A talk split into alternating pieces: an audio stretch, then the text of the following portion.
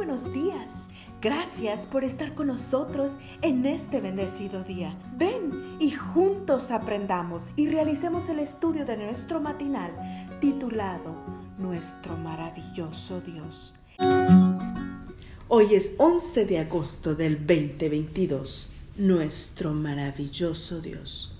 Josué salvó la vida de Rabá, la ramera, a la casa de su padre y a todo lo que ella tenía, y ella habitó entre los israelitas hasta hoy, por cuanto escondió a los mensajeros que Josué había enviado para reconocer a Jericó.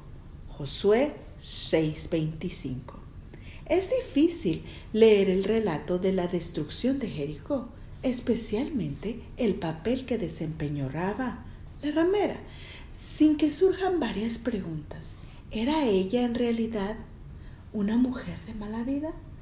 ¿Por qué escondió a los espías a sabiendas de que este acto podía costarle la vida? ¿Cómo recompensó Dios su fe?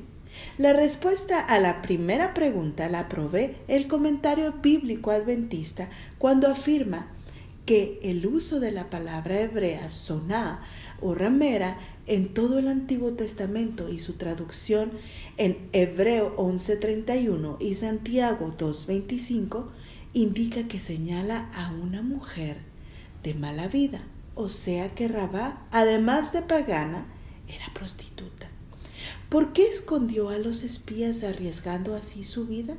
¿Por qué de alguna manera Rabá se había enterado de las maravillas que Dios había realizado en favor de Israel?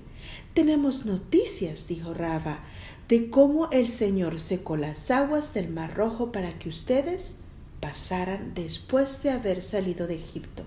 También hemos oído cómo destruyeron completamente a los reyes amorreos.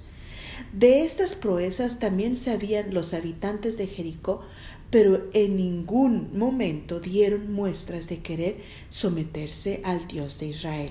En cambio, Rabá reconoció la soberanía del Altísimo en términos inconfundibles.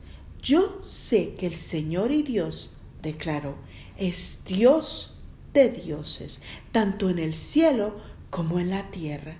Y pensar que Rabá vivía en medio de una cultura plagada de dioses y saturada de ritos sexuales, a pesar de todo, su fe se puso en evidencia, primero al salvar la vida de los dos mensajeros israelitas, luego al seguir al pie de la letra las indicaciones.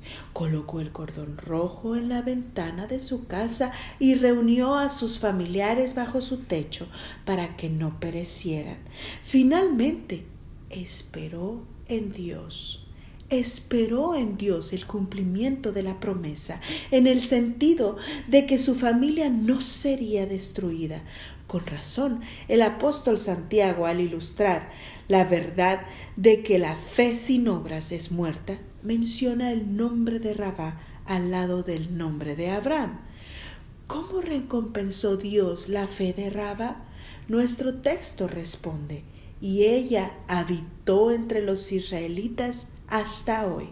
Hasta el día de su muerte, Rabá disfrutó con su familia de las bendiciones prometidas a los descendientes de Abraham.